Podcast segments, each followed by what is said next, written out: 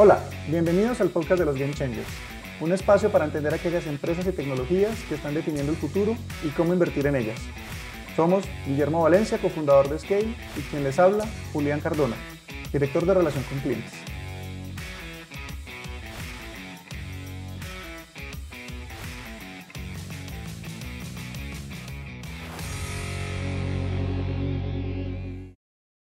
Desde el año pasado, las empresas de tecnología han estado despidiendo personal. Más allá de preguntarnos los por qué, en este episodio conectaremos los puntos. Desde nuestro punto de vista, estos procesos de despidos hacen parte de una estrategia con la cual las organizaciones buscan ajustarse al cambio y a la nueva realidad. Hola Guillermo, ¿cómo vas? Hola Julián, un súper placer. Yo creo que hoy, hoy voy a cambiar un poquito la dinámica porque como es tema de tecnología, eh, me gustaría ser el que hace las preguntas y sé que tú conoces bastantes organizaciones, entonces sería muy, muy interesante tener el color de lo que está pasando eh, en algunas de estas compañías, ¿no? Entonces, hay muchas noticias de despidos. Si uno entra al portal Layoff, eh, uno ve que hay un registro en el 2023 de 210 empresas que han anunciado despidos, a cerca de 67 mil personas. Entonces, si hay un dato eh, que ha parecido confuso desde el punto de vista macro es el desempleo, porque el desempleo en Estados Unidos eh, no ha estado mal. Y todo el mundo habla de recesión, pero el desempleo no está. En tecnología la historia es diferente. Eh, si hay despidos, están esas 67 mil personas. ¿De dónde están saliendo esas personas? Pues Guillermo, y es muy interesante como, como, como usted empieza, porque efectivamente el, el mes pasado se crearon 250 mil empleos en, Estados Unidos, según las métricas de los, de los diferentes analistas y economistas, se están creando 100.000 empleos más de, de los que necesita la economía americana para darle una oportunidad a estas nuevas personas que están ingresando al, al, pues al, segmento laboral en el país. Entonces, eh, el porcentaje, si uno mira 67 mil personas de tecnología, el porcentaje es bastante bajo respecto al mapa de la población eh, que trabaja, las personas que están en este momento desempeñando algún rol en estas compañías. Pero es una señal muy interesante que pronto ahorita más, más adelante profundizamos respecto a lo que tal vez está pasando en la cabeza de, de las organizaciones, de los líderes, de los CEOs de estas empresas. Como que esa es la pregunta natural, Juli, porque si bien siempre que hay una reestructuración, si bien siempre que hay un cambio personal es porque la realidad macro de esa compañía debe estar cambiando.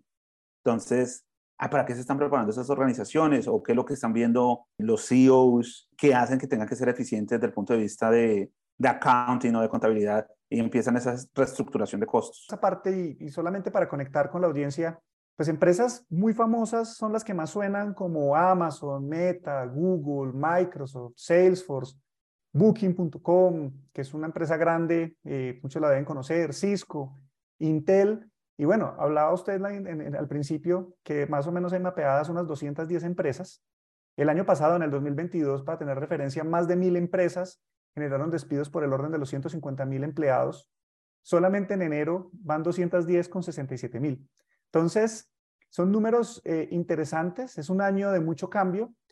Y, bueno, Guillermo, pues quisiera conectar también otro punto ahorita antes de, de profundizar en estos temas estratégicos. Es que ya no solamente es tecnología los que están planteando estos cambios, también empiezan a aparecer eh, empresas de sector industrial como 3M, como Dow Chemical, que son empresas pues emblemáticas de la economía de Estados Unidos y, pues hace muy interesante y pueden ser diferentes factores. Entonces, mucho se ha hablado que las empresas se están acomodando a, un posible escenario de recesión en 2023, donde pues Estados Unidos, la, señal, la mayoría de las señales indican que en algún momento hacia el verano del 2023 va a haber algún tipo de, recesión. Ya empiezan los economistas a decir qué tan fuerte o qué tan suave puede llegar a ser. Pero lo más importante cuando se escucha la palabra recesión es que hay una implicación en disminución del ingreso de las empresas, en disminución de la generación de ganancias. Y lo más natural es pensar que una empresa toma decisiones para despedir su personal por ahorrar costos, por ahorrar dinero y por meterlo, como usted lo decía ahorita, como, como una línea que le va a ayudar a mejorar su contabilidad y su flujo de caja. Pero ya hay muchos indicios que muestran en que realmente muchas de estas decisiones son estratégicas y son necesarias para estas compañías eh, redefinir todas sus prioridades de inversión en aras del cambio que estamos viendo a nivel global.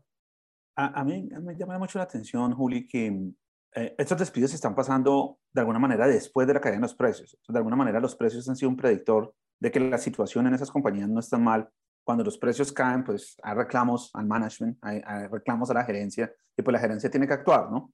Y como el, el, objetivo máximo que tiene un, un, un, equipo de gerencia, pues es maximizar el valor de los shareholders, o sea, de los accionistas, pues tiene que reestructurar los costos y eso está asociado con los despidos. Entonces, de alguna manera, primero caen las acciones, después vienen los despidos y probablemente después viene la recesión, si es que viene recesión, porque no está claro. ¿sí? Eh, llevábamos hablando mucho tiempo de recesión, muchos analistas, pero aún no ha llegado. Y parece que una parte de la economía está enferma y la otra no. Entonces, eh, el otro concepto que me parece interesante conectar es la relación entre volatilidad y riesgo, porque han existido estas caídas, pero cuando uno ve la caída en el precio, pero ve la capacidad de adaptación de algunas compañías. Parte de esa capacidad de adaptación es despedir, sí, pero lo que sería interesante es, bueno, ¿está cambiando la estrategia de esas compañías? ¿Qué está pasando en compañías como Amazon? ¿Qué está pasando en compañías como Inter, que tú conoces muy bien, o Microsoft en esa, en esa línea estratégicamente también? Porque si está pasando un cambio estratégico, ¿qué quiere decir? Que esas compañías tienen un alto nivel de aprendizaje y ahí se puede estar cultivando una oportunidad de inversión. Guillermo, y quiero conectarme precisamente con, con, con este mensaje que, usted está dando y es que si uno mira la distribución de ingresos de estas grandes empresas, pues realmente se ve que hay mucho que está conectado con una economía, digamos, relativamente madura y partes de esos ingresos apenas están empezando a generarse de, de, las potenciales ganancias que pueden venir a futuro. Por ejemplo, Google. Google es una empresa que tiene una alta concentración de su ingreso eh, viniendo del negocio de advertising. Google Ads es casi el 70% del ingreso mientras que el resto se distribuye entre YouTube, otras subsidiarias y lo que se hace con, Google Cloud. En el caso de Amazon, pues gran parte es del retail, inclusive cuando el uno mira el comportamiento de la acción, siendo Amazon Web Services el líder en cloud en, el mundo, eh, en conjunto con, Azure de Microsoft y con el mismo eh, Google Cloud, pues la gran mayoría del revenue llega de, del Amazon Retail. Y cuando el retail se impacta a nivel global es cuando sube o baja la acción de Amazon. Y en general estamos viendo situaciones así. Entonces, hay un componente estratégico ahí en donde se ve mucho pues, de cómo se está viendo la demanda, cómo, cómo se está comportando el, mercado en general, dependiendo del segmento al que llegan. Hay otra situación también muy interesante que es Intel, que Intel se está adaptando también a, a la recomposición de las cadenas de valor a nivel mundial lo hemos hablado mucho en nuestras conversaciones, y es que Estados Unidos necesita empezar a fabricar chips en su territorio.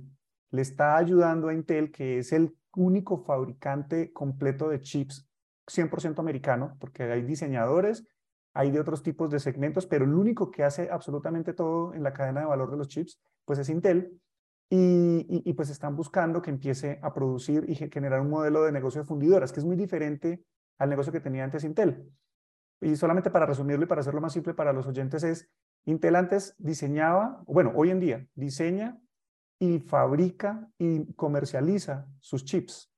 Lo que está haciendo ahora es entrar a la competencia con Taiwan Semiconductors, en donde también quiere tener un modelo de fundidora donde Apple, eh, Google, Amazon, Nvidia eventualmente podrían usar las fábricas de Intel para tener los chips que después van a ser comercializados con estas otras empresas y eventualmente en el mercado pueden ser competencia del mismo Intel. Entonces, esto es muy interesante porque, pues Guillermo, es básicamente una consecuencia de lo que venimos hablando desde más o menos 2014-2016, en donde la globalización se está desapareciendo y empiezan a haber nuevos fenómenos económicos a nivel global, mayor localismo, mayor necesidad de tender a acercar la producción y las cadenas de valor a los territorios donde se comercializa, en este caso Estados Unidos, y pues evidentemente se están reacomodando las empresas para cumplir con esto.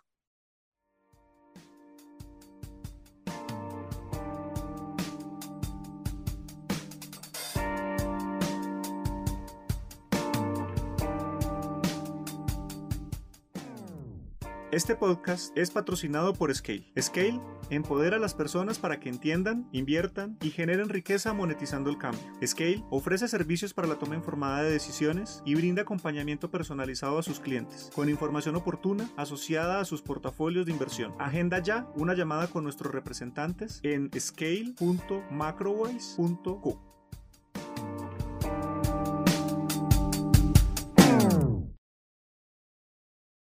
Y, ahí de pronto sería bueno conectar como con el mito que existe entre reemplazo del trabajo de las máquinas por el trabajo humano, ¿no? Porque mm, muchos de estos cambios que tú citas, pues también corresponden a la adaptación de los CEOs a decir, bueno, ¿cómo vamos a usar la inteligencia artificial en nuestras compañías?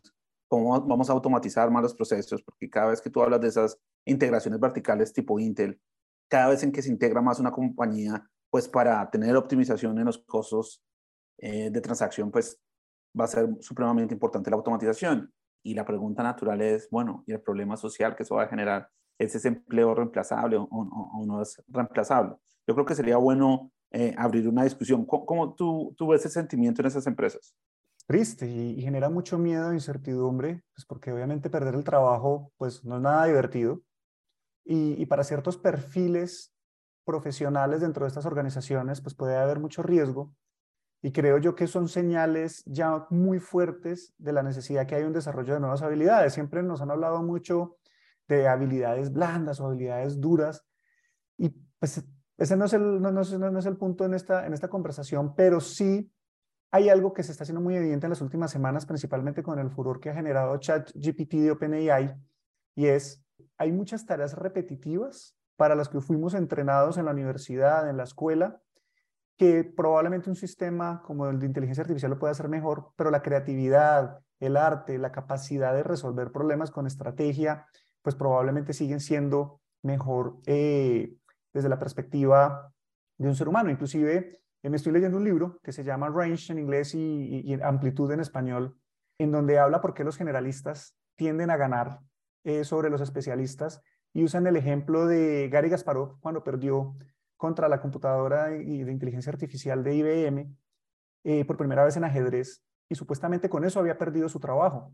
Y lo interesante después de ese aprendizaje de los jugadores de ajedrez es cómo empiezan a utilizar la inteligencia artificial para hacer un montón de simulaciones de movimientos tácticos dentro del tablero de juego y más bien ellos son los que mantienen la estrategia clara y, a partir de esos resultados que obtienen de, ese análisis de las máquinas pueden resolver problemas y pueden ganar en la partida de ajedrez. Entonces, para redondear mi punto es, hoy en día las personas están perdiendo sus trabajos, pero en el futuro muy cercano no es que se va a perder con inteligencia artificial, es con las personas que ya saben manejar la inteligencia artificial.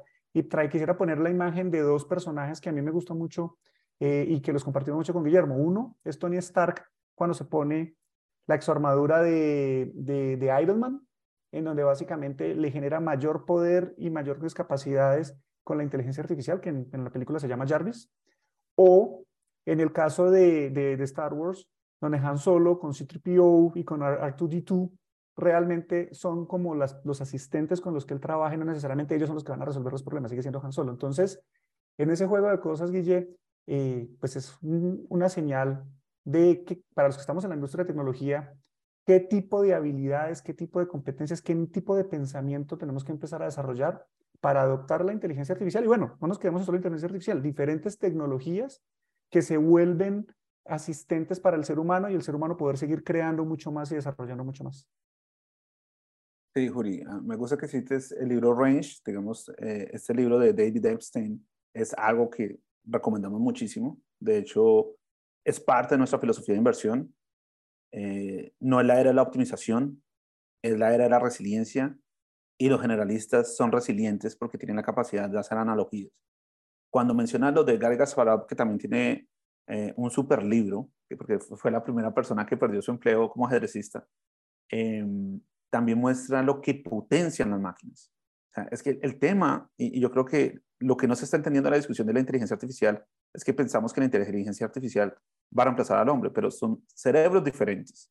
Steven Pinker, en un libro que se llama Cómo funciona la mente, y tiene otro libro que se llama El instinto del lenguaje, muestra muy claramente cuáles son las diferencias entre la máquina y cómo nosotros procesamos la información. Entonces, si alguna cosa que yo hago en mi vida, puedo definir una rutina, que es una rutina, eh, si esto, haga esto. Si lo hago repetitivamente, pues crea un for y crea una secuencia, crea un loop. Si existe un loop, va a ser reemplazado por un algoritmo. ¿Sí? Entonces, lo que tenemos que pensar es qué de lo que hacemos en nuestra vida no tiene ese loop. no puede ser exactamente codificado. Y a eso debemos dedicar la energía. Ahora, lo interesante es que de, alguna manera queremos delegar la mayoría de actividades. Entonces vamos a delegar a, a, esta herramienta de Microsoft, a la herramienta de Google, pensar.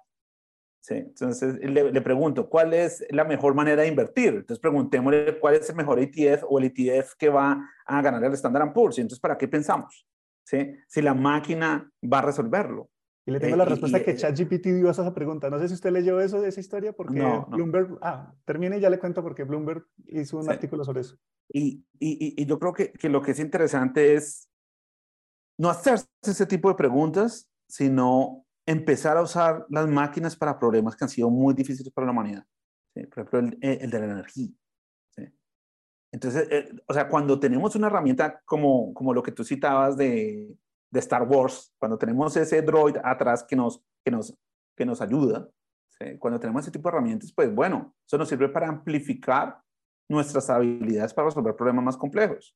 Está la energía nuclear, está el, tema de fusión nuclear, porque es un, un, tema complicado de computación. Ahí podemos entender el problema. El tema de las proteínas es un tema que realmente eh, el, el plantear el problema de la inteligencia artificial nos puede ayudar a entender los secretos de la vida, los materiales, viaje en el espacio, cómo funciona un poquito el cerebro, porque aún no lo sabemos. Tenemos una cantidad de hipótesis. Entonces, yo sí creo que viene una era, una especie de renacimiento. Pero lo que sí es muy peligroso es cuando nosotros decidimos no pensar más y nos dedicamos a un contenido instantáneo.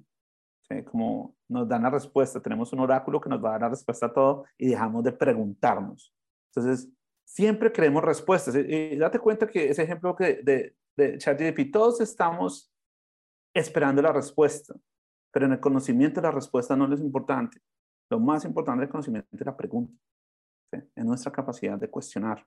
Y yo creo que eh, eh, esto va a provocar tal vez una revolución en la educación, porque la educación que nosotros tenemos no está preparada para la erupción de la inteligencia artificial.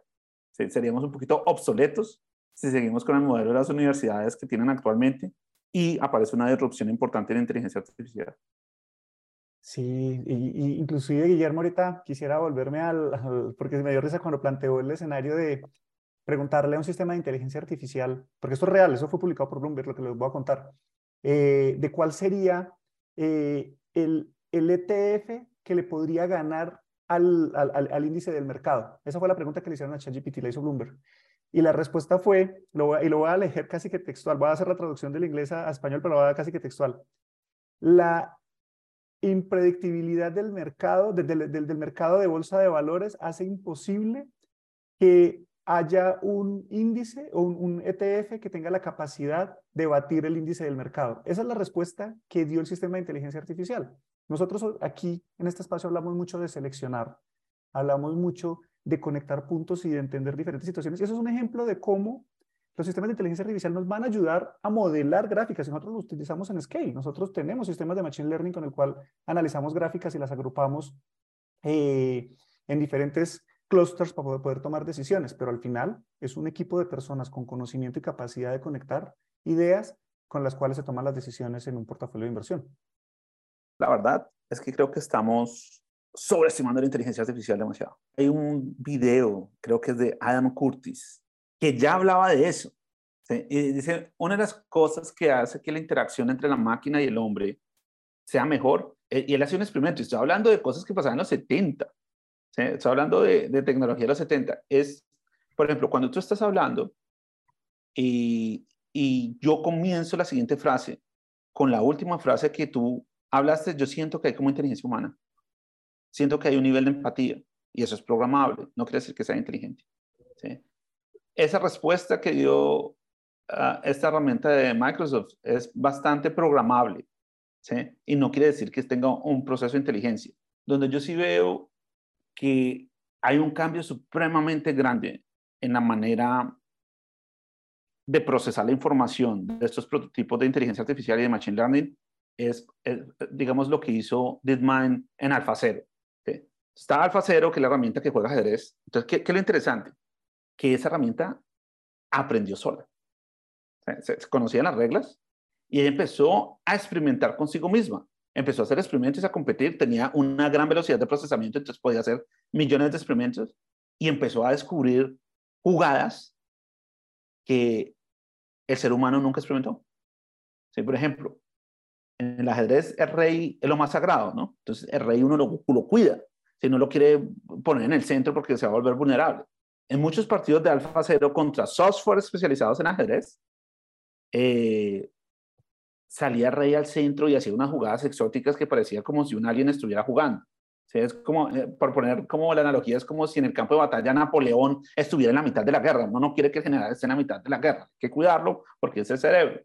Pero era el tipo de jugadas que hacía. Entonces, ¿a qué me refiero? El ajedrez es un problema totalmente definido. Aunque son millones de posibilidades, está totalmente bien definido lo que se puede hacer y lo que no se puede hacer. Ahí la inteligencia artificial va a ser poderosísimo. ¿Qué es lo que estamos haciendo nosotros? Amplificando el poder de ver esas posibilidades. Pero hay un tipo de problemas que no están bien definidos.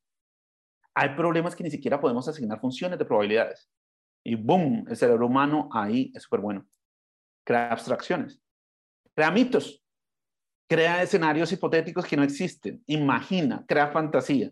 La fantasía es una herramienta supremamente poderosa para lograr ver otras realidades que si se educa bien y se combina con la ciencia, pues terminan construyendo algo, ¿no?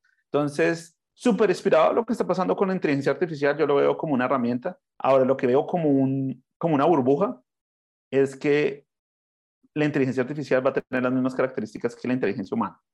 creo que son dos inteligencias diferentes, pero pues está por discutir, vamos a ver cómo, cómo se va desarrollando, ¿no? Sí, y, bueno, Guillermo, ¿no? y lo interesante eh, de, de, esta conversación, y aquí nos, como nos encanta tanto la tecnología nos, nos fuimos por el camino de la inteligencia artificial.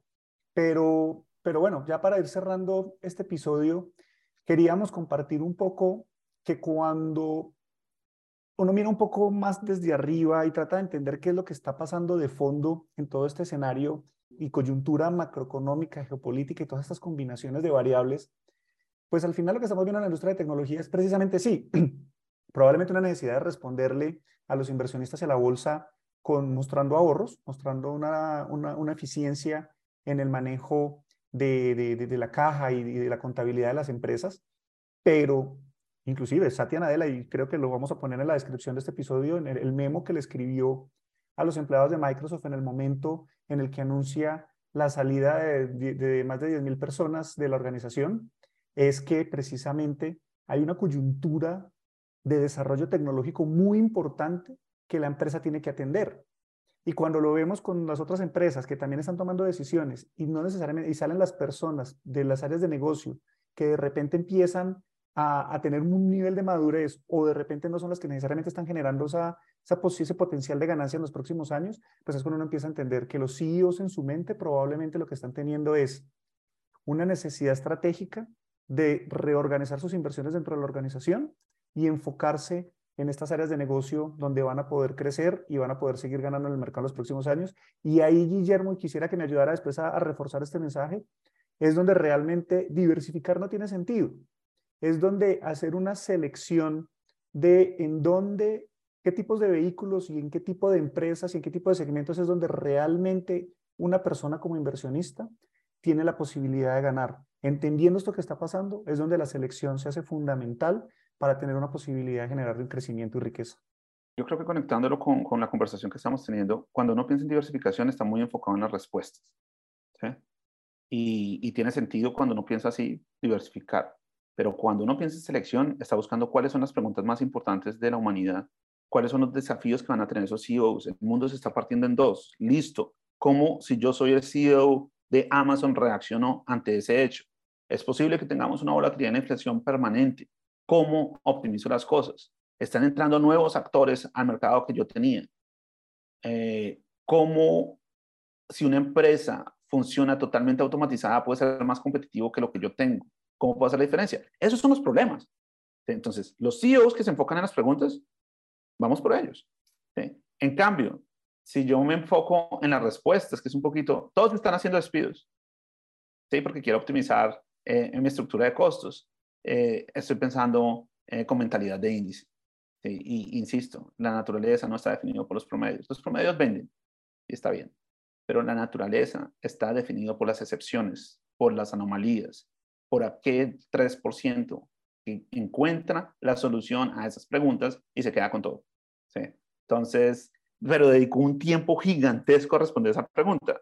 E, en general, nosotros no dedicamos el tiempo a responder preguntas grandes, sino a ejecutar lo que tenemos que hacer en el día a día. Entonces, ¿cuáles son esos CEOs que están preguntando, que están cuestionándose y están encontrando una solución? No tiene que ser como la tecnología disruptiva que aún no existe, no. Es cómo adaptarse a los desafíos que están pasando ahora.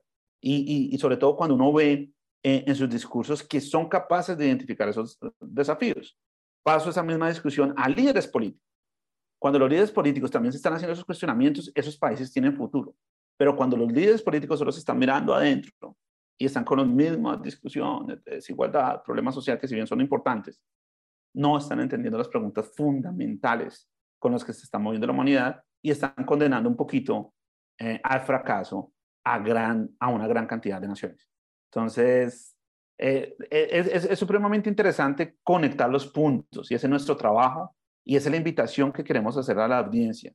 Invertir es algo que no se debe delegar, es algo que debemos hacer y controlar cada uno de nosotros. Se necesita una guía, se necesita personas que nos provoquen a pensar y esa es como la prioridad que tenemos como compañía, provocar el pensamiento y hacer que esas preguntas se vuelvan en ideas de inversión accionables. Bueno, muy bien, Guillermo. Nada más que agregar.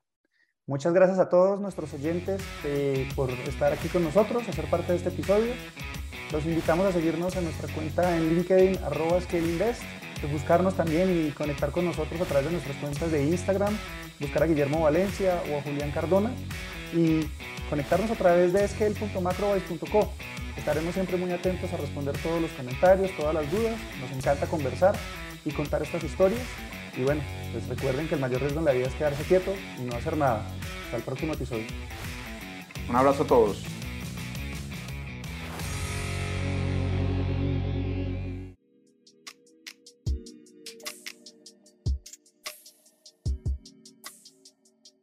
Ten en cuenta que los contenidos de este podcast no son un consejo de inversión y son publicados únicamente con fines informativos y educativos. Es responsabilidad del oyente realizar la investigación apropiada y tomar sus propias decisiones antes de invertir.